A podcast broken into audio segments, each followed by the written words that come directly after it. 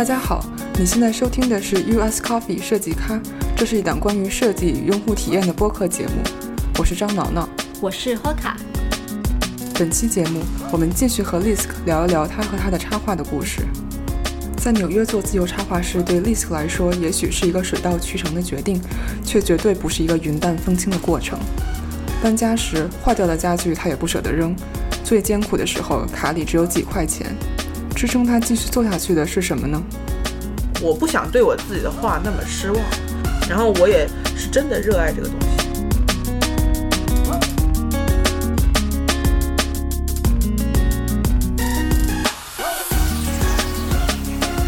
所以就回到最开始，你刚在美国快要毕业的时候，因为很多。我们留学生在美国可能是会有一些签证啊、身份的问题，所以很多人会优先选择毕业之后去一些大公司，这样可能会解决身份的问题。但你好像是毕业的之前就已经决定你要做自由职业者了，你这个决定你是怎么做出来的？然后这后面你是怎么摸索出这样一条道路来的呢？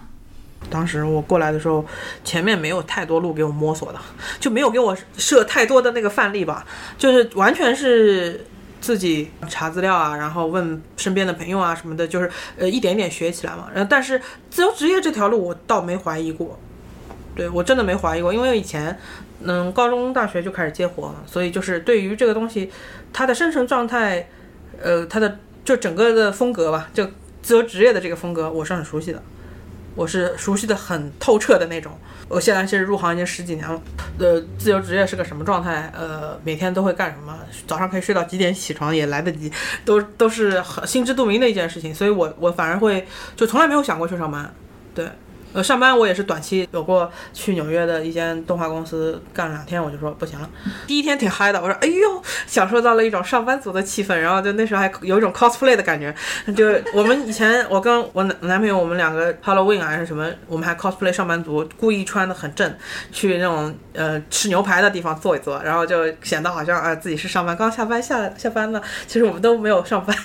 就这样的感觉。就我第一天是嗨的，第二天我就说啊。还要去，然后而且是做同样的工作，嗯，而且做的东西都不可以署我的名字，都是给公司做的。然后想，哎，不行，就不适合我，然后就不干了。对，就两天。嗯，那你作为一个自由职业者，一开始的时候是怎样把自己这个品牌打出来的，站稳这个脚跟的？尤其是在美国，你知道有很多不同的人是有不同的那个。发展路线的，因为像美国，它有那种，呃，老师会跟你说啊，你要寄明信片啊，然后发邮件给编辑啊，然后怎么怎么样，呃，就是有一些，呃，规律性的东西可行啊。你像在二十年前，老师就会教你拿着作品集到那个《纽约客》《纽约时报》下面去守着，就有机会就冲进去，就是那种。然后现在就不是这样，现在网络太发达了嘛，所以实际上很简单，就是你发发作品嘛，是金子就会发光的喽。嗯，因为以前我有经营那个博客的习惯了。就以前十年前经营过博客，所以我现在在经营 Instagram 的时候也觉得挺顺利的，就是粉丝也有一定的基础，然后也加到了很多编辑啊、客户这样子的，然后也没有什么很刻意的那种感觉吧。嗯，我觉得就是最最让我自己觉得我自己处理的比较好的是故意与否这件事情了。有些人就是比如说抱一个编辑大腿啊，或者说是献殷勤啊，比较明显。嗯。其实我做的事情就是不做什么，你知道抱大腿被抱大腿的那个人是非常有感觉的。我的做法就是不太做这个事儿。见到一些厉害的插画师，就是以正常人的方式跟他交往，然后他反而会给我 offer 机会。我很多朋友都是这样子交交起来的，包括他会给我介绍工作什么，都是他主动的，我都没有讨。对我就觉得这点是我我觉得是意外收获，觉得反而好像跟人相处的方式，呃。也学到了一些东西，嗯，对，感觉是如果你刻意的话，自己画出来的东西可能也就不一样了。那是啊，那你作品里一般想着要赚钱吗？画的画里就充满了我要赚钱这四个字，就看得出来，作品里也看得出来的。如果他想着我要赚钱的话，那张画是能明确看到他吸引的是什么样的人，就是他想要什么样的人来买他的这张画，买他的作品，什么样的客户来群体来看他的东西是有一个方向性的，嗯。你平时主要会根据自己的画风来决定这个画的特点，而不是根据你的受众来考虑的吗？我从来不那样想，我从来不考虑受众，嗯，在画画，因为没办法考虑。就是，呃，如果那个客户要来找我的话，他喜欢我这个人的作品，他才会要我，而不是说怕给我发一张别人的画，说你能画成这样吗？这种活我是绝对不会接的，对，因为太不尊重我了。嗯，不是说我，而是我觉得所有插画师或者是设计工作者都应该不卖身嘛。对，就就等于是呃，人家雇你是要雇你这个人，还是雇你这双手啊？对，有点尊严嘛。但是你你如果很清楚的话，你在做什么就好了。因为像有些人上班其实是为了混口饭吃嘛，那那个那笔钱其实是能支撑你做其他事情的嘛，做有意思的事情的。那我觉得赚那些钱就有意义了。就有有一种以前有一种说法，就好话是靠烂话养活的嘛，哇，对吧？你其实是需要有经济积积累的，因为我认为赚钱是件非常伟大的事情。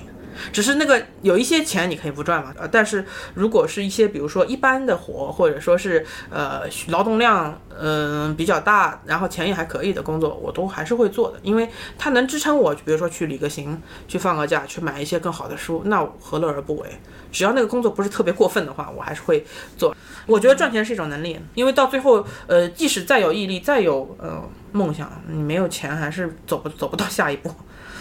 那个赤裸裸的现实问题吧。你会有过担心收入来源的时候吗？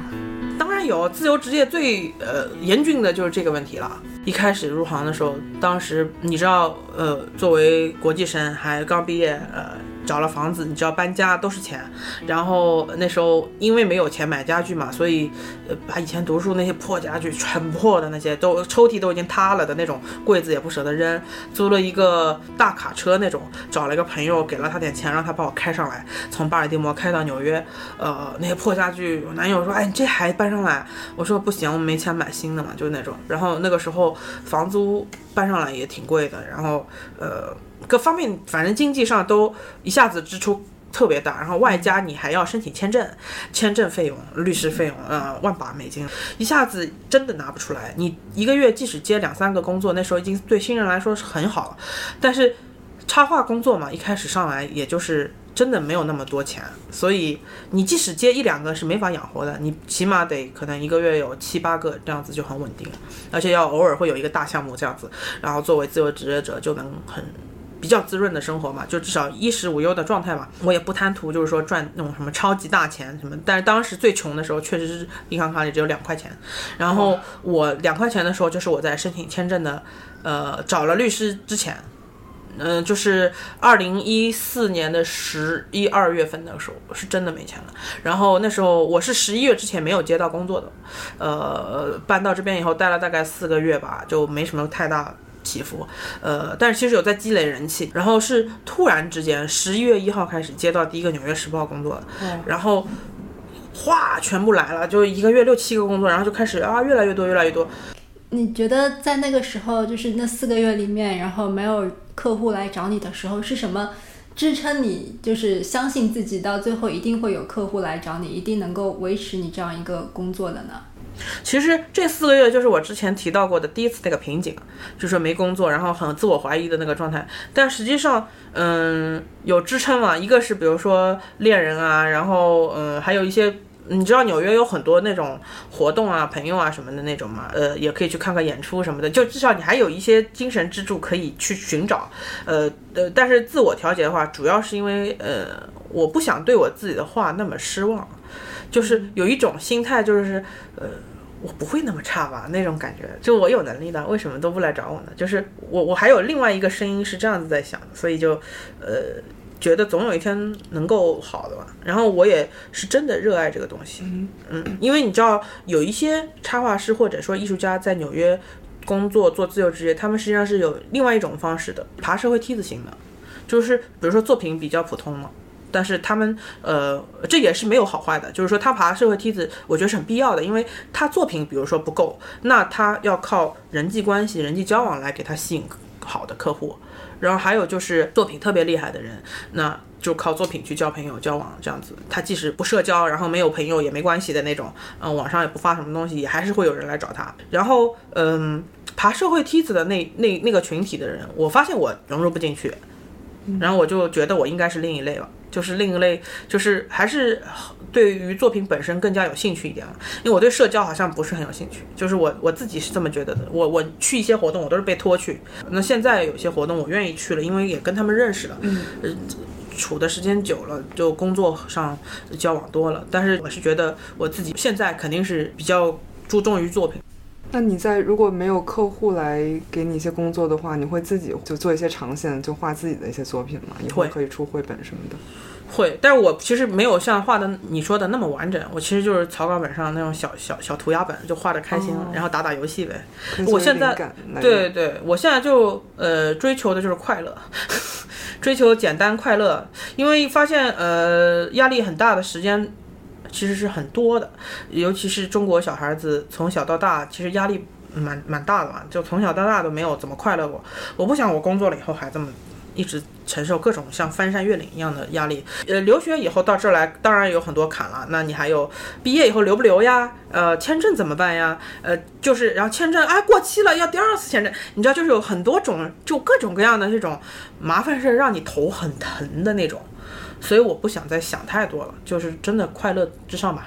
所以我那时候就把东西都扔了一干二净啊，然后买了呃自己觉得摸起来很舒服的那种家具啊什么的，就是稍微贵一点也没事儿。我就说不行，我得在三十岁之前。一定要有一些自己属于自己很喜欢的家具，或者说摸起来很爽的东西，不然我一直是过着那种嗯，感觉打引号的流离失所那种感觉吧。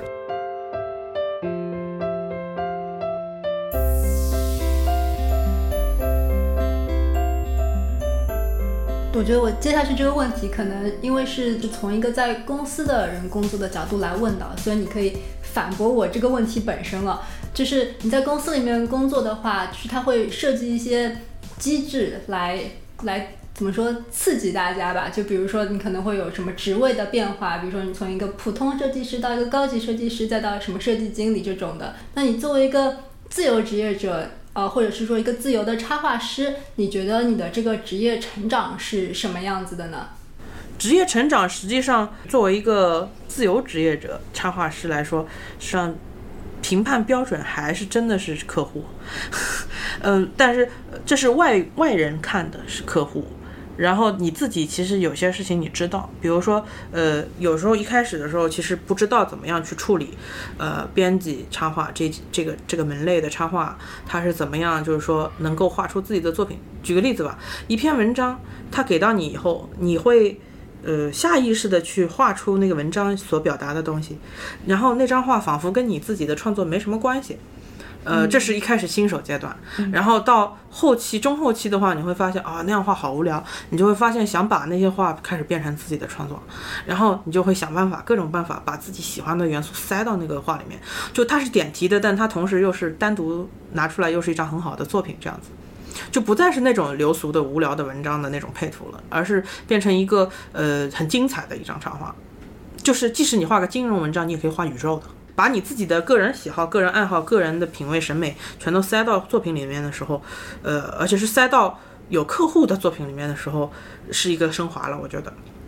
然后最后的一个升华就基本上是把所有的来的客户都当做实验品，就是说，哦，你来这个活，嗯，有挑战，我画的有意思一点，就是你会开始做实验，就是说，啊，我要这样子能够做的更加不一样一点，就是开始有呃比较概念上的一种突破了。呃我觉得有这三个等级吧，就是作为创作者来说，其实到最后实际上就是呃看什么样的工作适合你这个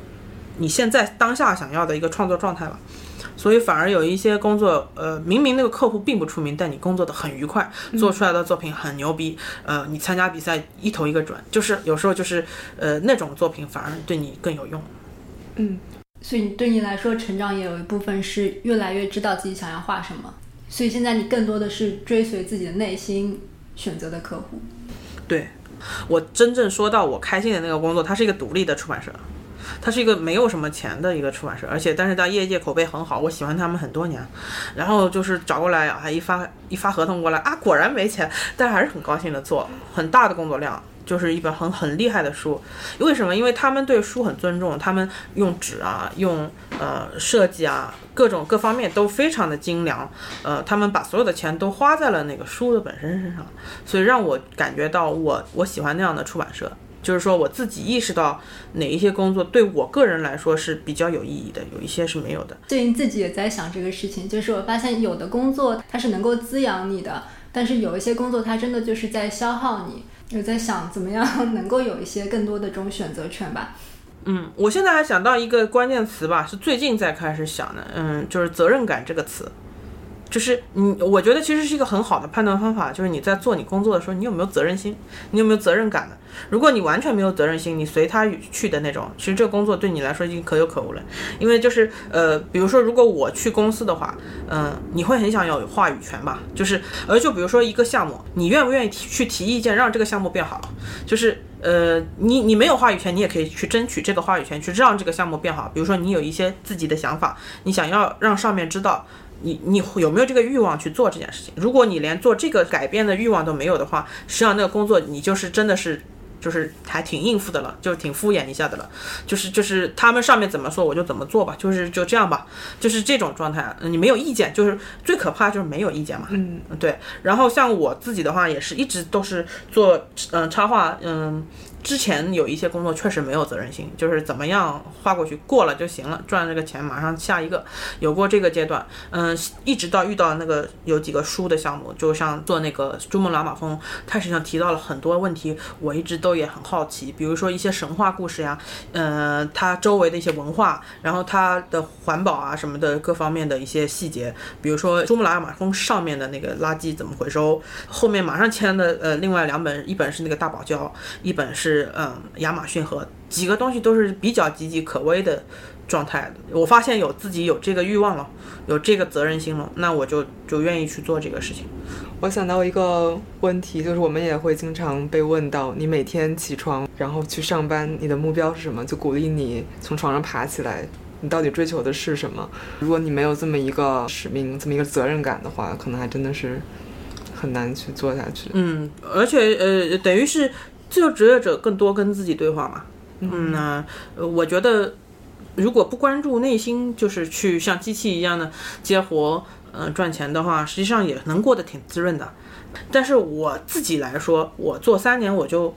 就是燃烧殆尽了，我觉得我的激情，我的热热爱，我对这个东西都会不喜欢的，就不够喜欢了。所以我一直在寻找新的方向。讲插画，我觉得之前做的那样子去做有点劳累，所以我就在想，就是能够找到一个我自己比较嗨的点嘛，至少让我再嗨三年了，然后再换方向也好。人其实是不知道自己想要什么的，他其实都是依附于别的事情上反映出来的一些事情，他才会意识到自己，呃。可能需要是什么？他不是想要什么，他是需要什么。就是说你在想你想要的时候，那个“想”字其实画个等号就是欲望嘛。就有些时候是欲望，精神上的欲望，物质上的欲望。比如说我想要成功啊，那我就要怎么样才是成功？然后你就会想到啊，价值观里的成功是什么呀？啊，我想留校做老师，我想什么呃什么当官什么？就有些人是这样想的嘛。然后他就会为着这个去努力，他每天早上起来很嗨很亢奋。你说这健康吗？我觉得不健康啊，因为因为这个东西就是是欲望。这个东西不是你在思考，然后我觉得反而需要这件事情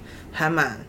值得关注的，就稍微近一点的一个一个一个东西嘛，就是呃，它是等于说你遇到了一些困难的时候，嗯，你有什么东西可以让你觉得对你自己有帮助，然后你就去做那件事情，或者说你在这个工作上你找到了一个呃核心的东西，你是觉得很有兴趣一直做下去的，然后这个东西是你现在所需要的一个一个能量。这个权衡完全是在你自己的，但我真的是觉得，呃，每个人需要想这个事情不然的话会过得很迷茫。即使是家庭也好，什么工作也好，都是这样。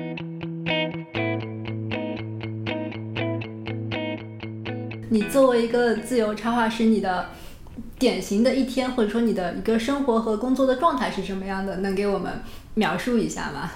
就是我的幻想，就是早上七八点起床呀，然后泡杯茶，然后拿着一个很漂亮的杯子站在窗边，穿着睡衣啊，伸个懒腰，阳光底下看看世界，然后就开始一天的工作，呃，回回邮件，出去喝咖啡，呃，抱抱猫，这都是幻想。我告诉你，一般都是十点十一点才能张开眼，张开眼说，哎呀，才十点，再睡一会儿，然后起来以后又很急，哎呦，有好多邮件没回，然后就狂回邮件，然后狂赶工作，然后一直工作到七八点，好饿啊。叫个外卖吧，然后叫外卖，然后吃完接着干，一般都是要干到睡觉。就是你会变成一种，就是说张开眼睛就开始工作，然后晚上睡觉前最后一刻也是在电脑前，然后闭上眼睛就是睡觉的那一刻。然后你没有一个 me time，就没有一个自我的疗愈时间嘛。就比如说你想呃写一些日记啊，什么看看自己想看的小说啊，什么听听有声书啊，打扫打扫卫生啊。有些人洗衣服的时间都没有。嗯，就是呃，等于你像上班族有个好处，就是比如说定点嘛，除非你要加班，但是你比如说晚上七点钟下班了，六点钟下班了，那之后的时间你邮件都不回了，然后你什么事都不干了，就是呃，就只专注于自己的事，去做做晚饭啊，然后看看电视什么的。我们就没有这一刻，而且节假日我们都这样，所以我就觉得有点嗯，劳累的程度其实比上班的人要厉害。嗯所以才为什么接活接自己想接的东西是多么重要。嗯对，就是怎么画比画什么呃要次要的多了。就是说，你画的内容核心，比你怎么去画这张画要重要的多。因为因为你怎么画，其实都是皮毛上的，就是就是画法呀、画技啊。但是画什么这件事情，实际上是可以讨论的，就是因为是每个人都有自己的 case by case 嘛，就是自己特殊的一个一个需求。你觉得这种工作和生活不能完全分开，对你会有什么影响呢？就是创作这件事情，插画跟生活特别粘在一起。它而且不不仅仅是涉及到生活的，会涉及到你的精神层面。就比如说你最近在看科幻啊，那你就觉得科幻特别好，然后你就会研究呃一些电影啊，然后一些设定啊，一些也比如说五六十年代 Kubrick 啊什么那些好的电影什么的，你会挖出来去看那些东西，然后那你就觉得哦那。我想画科幻的东西，那你就会把一些哲学的东西也顺便看一看，然后就就创作的时候就会开始有自己的一个深度。然后像我的话，我就会对儿童文学很感兴趣，因为我是比较对于故事性的东西比较擅长，那我就会研究故事结构。我就看很多很多小说，所以就去找旧书啊，就去找来看一百年前的小说，然后就觉得让我觉得写故事也很有趣。就是就是每个人他都会在不同的阶段，插画师嘛，就是需要有这么一个精神层面上的一个关注点，然后导致你画的东西也会往那个方向去靠，然后你会吸引到类似的客户，就是是成体系的。插画以外还有很很有意思，比如说哪个椅子好看呀，哪个钟好看，哪件衣服好看，什么这些都会引导你画画的那个内容。啊，就比如说画个女孩子在房间里听歌，那那女孩子穿什么？那女孩子的房间里面的椅子是哪把椅子？啊、桌子是什么样的桌子？呃，墙上挂的画是什么？就是这些东西其实都是你去设计出来的。你看什么，它就是那个样子。对你穿的森系，你画出来必须得森系啊。如果你看过 Lisk 的作品，可能会觉得他的画风很独特，也可能会想知道插画师怎样塑造自己的画风等等。但对画风这件事，Lisk 有很不一样的看法。嗯，画风对我来说什么都不是。画风是什么呢？画风在我看来就是跟写字差不多。你知道小时候小朋友写字有字体吗？那个就是你的画风啊，就是改不了的一个东西，就是你的画风。就是有些人写字扁扁的，有些人写字很瘦长，那都是比如说他为什么会有那个字体，他可能看了他父母的字，或者说是就看到一个书法，他就是有各种方面的影响，然后揉捏出一个风格，然后那个风格而且是很难修改的。我小时候就试过修改，我比如说看了别人的字，我说啊那个字瘦瘦长长很喜欢，因为我写的就比较扁，然后我就想扭成那样子，然后我就有一段时间做作业就是故意写成那样。没过几个月就打回原形了，那就是风格，很难解释吧？但是呃，因为我不想界定风格就是画法这件事情，因为画法是可以被改变的。呃你知道有一些插画师，他今天用蜡笔，明天用水彩，后天用电脑，但一看就是他的，三张画没有没有什么区别，就是他的东西，他手法完全不一样，还用拼贴呢，就是能认出来是他的审美，是因为他有他的那个呃美术修养在里面的，那个东西是一言难尽的，是他二十年、三十年整个生活历程堆起来的一个东西。嗯，我觉得那个东西就是风格。对你来说也有这样一个过程吗？就是看着一些你比较喜欢的人，然后去寻找或者是养成你的自己的这样一个风格。有初中的时候就喜欢小雷，呃，那时候就有一波插画师朋友都很喜欢他，然后那一波插画师现在都画挺挺厉害的，我觉得就很感谢他，很感谢小雷当时呃画的那么有意思，然后跟别的日本的嗯、其他就中国一些其他插画师不一样，然后让我就是说带我进了一个不是很主流的一个插画风格这样子。你觉得你的风格是稳定在一个风格吗？还是你还是会去做不同的探索？嗯，就是现在相对稳定一些了嘛。嗯，但是肯定会在变化，因为我现在就又在做不一样的东西，买了很多五六十年代的我喜欢的一些书来研钻研这样子。但是我钻研的不是他们的画法是怎么样，而是他们整体，就是说，呃，因为我也对呃书的纸张啊什么也有一些很很高的要求，就是就是我太爱书了，所以我那本书我每次拿到我第一件事就摸。摸的感觉就是就是，所以我发现我就是还是喜欢实体物，嗯，喜欢纸媒的东西，而且童书这块东西，老实说，暂时也不会消亡，还蛮旺的，一直很旺。嗯，它是出版业界里面的一个黑洞，就是这个童书是无法就是衰退的，而且你用什么 iPad 啊，用电子的方法去做任何的绘本，都打不过实体书的绘本。iPad 三年就淘汰了有些绘本，但是实体书有些卖五十年了已经。所以，我我是觉得我自己反正会一直在寻找下一步吧。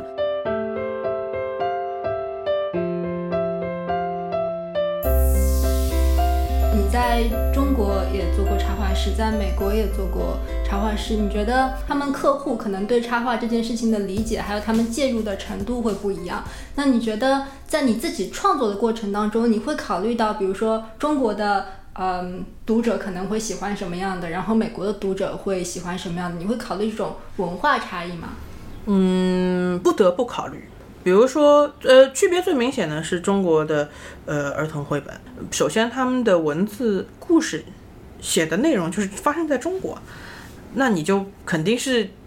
无法避免的，就是会画呃。就是说中国的小朋友在做什么，然后叫中国的环境，那就是呃两个大价值观放在那里已经不一样了，就是两个两个国家嘛，所以就必须会考虑这个问题。呃，但是呢，我呃也试图做了一件事情，就是我接到了那个呃 Abrams 纽约的那个出版社的那个童书嘛，然后我已经做完了，然后当时是画呃一对父女。就是爸爸跟女儿他们去呃探索拥抱，探索大自然世界中的拥抱，然后他们最后拥抱在一起嘛，就很一个很甜的一个小小诗歌这样的一个故事。然后我当时拿到那个文本，我就想，我得把他们画成中国人，因为你知道，一般插画师如果呃自己有一些呃对自己的那个认知比较清晰的话，实际上做一些事情呃就是自然设定嘛，就是去会去画成黑发的人，因为就是有更多的那种。联系更多的那种交纠葛嘛在里面，所以我就故意的把那个书画成了中国爸爸和中国女儿，结果没有问题，因为我发现美国其实黑黑发嗯黑眼睛的小朋友的书很少，然后我就有一次跟企鹅的一个编辑在嗯纽约就是见面，然后我就跟他说起了我这个。这个做法嘛，然后他就很感动，他特别感动。他说他小时候，因为他是 A B C，就是他是在这里出生的中国人，所以就他父母给他买的书都是黄头发的小朋友的书。然后我就故意做了一个这样的书，以后他就说，要是我当时能够给他做就好了，就是他能够看到我那样的书就好了，因为他很需要。他说他童年中非常非常需要，就别人来告诉他，作为一个黑头发的小孩子，在美国不是跟别人不一样的，他是很。就很普通的一个普通人而已，因为我其实有在想中国风这件事情，嗯，中国现在很流行，就是说啊，你画插画儿童绘本就要宣扬中国古代的那些美的神话故事呀，什么历史啊，呃，要寻根啊这些东西，我是打个问号的。我说那五千年的中国，中国打了多少仗？早就有些东西已经不存在于人的根里了，呃，是存在于故事里。存在于传说里，但是不存在于你里，不存在你的这个人里，它已经不是以前的东西了。所以他他们在探讨的中国风又是很久以前的东西，然后让我觉得就是说，好像，呃，实际上为什么不能是一个现代的故事，看起来也很有中国风呢？因为你就是中国人，像我，我就是一个纯种中国人，那我画什么东西肯定就是有中国的东西。即使是我，呃，给美国《纽约时报》画东西，我经常会接到中国的案子，就是那个文章经常是跟中国有关，那个编辑就会想到要我，要要我去画，对，嗯，然后它发生的故事很有可能就是跟中国没有太大的关系的，对，就是或者说是跟中国风没有关系。你要画出来的画肯定是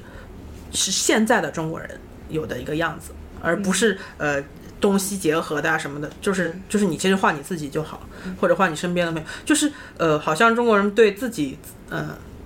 现在有的一些气质呃不是很百分百认同的感觉吧，就自我认同感比较弱，所以呃反映到出版物上很明显，就是大家讲的故事都是民族，但是对于自己日常生活中的一些细节、一些生活有趣的事情，嗯、关注的人偏少一点，那是我认为的中国风，现在的中国风，比如说。我的回忆里面就是窝窝奶糖呀，什么那些大大泡泡糖啊都吃的，然后还有家里面的人啊什么的。呃，小时候我们我是九零后第一批嘛，然后已经有很多很多呃有趣的事情可以得到了，在小时候，比如说游戏机啊，什么溜溜球啊，那些东西都已经存在了。嗯然后就这些东西都是一部分，对，就是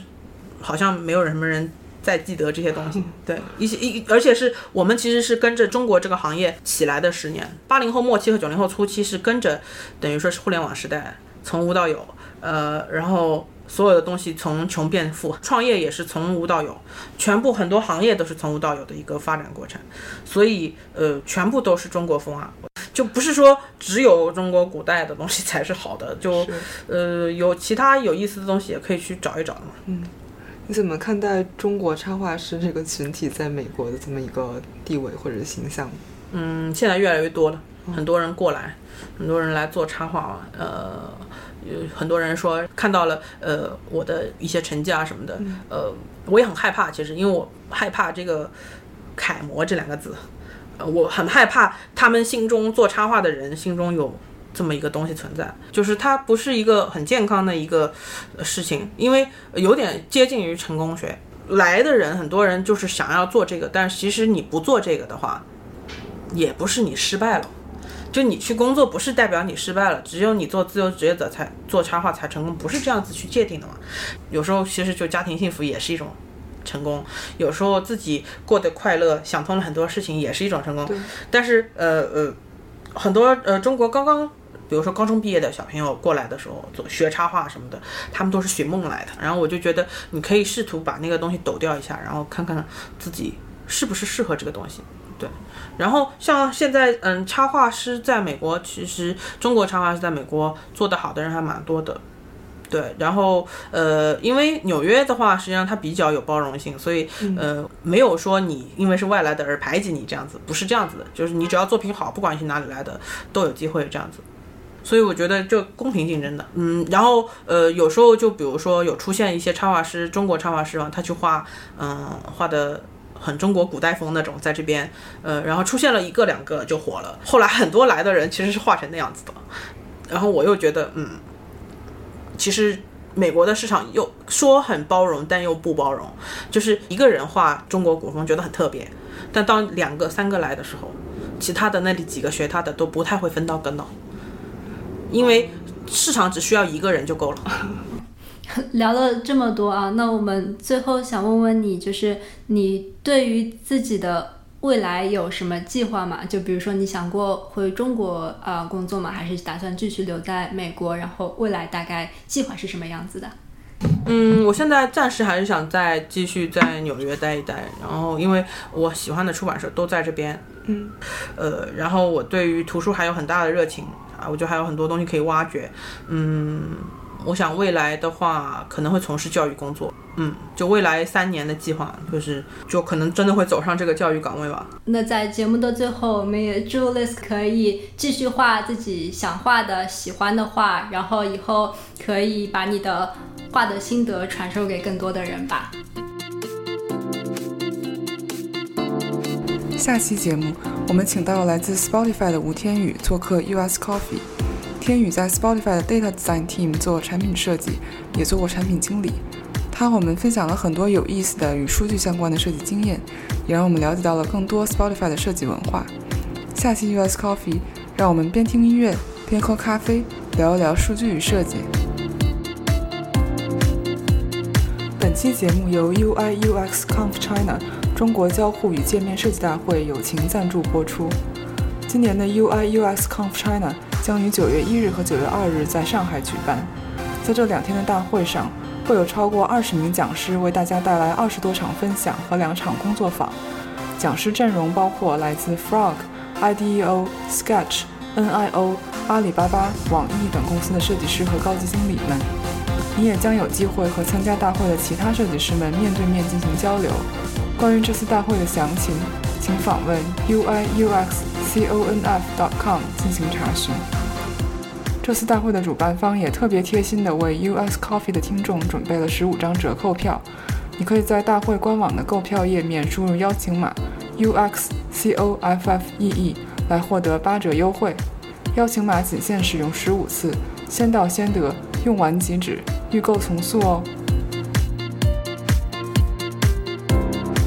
如果你喜欢我们的节目，我们推荐你使用泛用型播客客户端订阅收听。如果你是苹果用户，可以使用一个名叫播客的系统自带应用，是一个紫色图标。如果你是安卓用户，可以下载第三方应用来收听节目。只要在这些客户端中搜索 UX Coffee，就能找到我们。节目播出以后，我们也会在微信公众号上发出播客的文字整理版本。我们的公众号也是 UX Coffee。好的，本期节目就到这里，我们下期见。